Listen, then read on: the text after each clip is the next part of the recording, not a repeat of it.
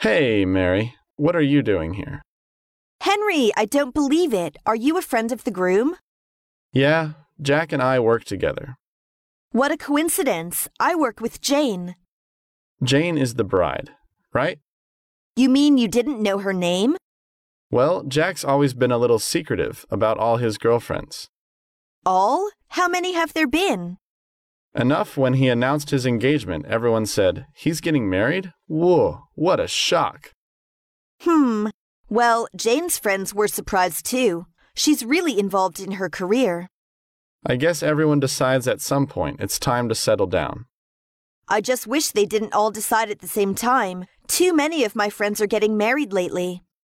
Same here. All these weddings are really costing me.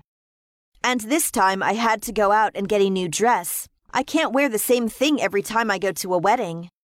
Well, you made a wise purchase. You look great in that dress. Gee, thanks, Henry. Oh, look, what a beautiful bride she is.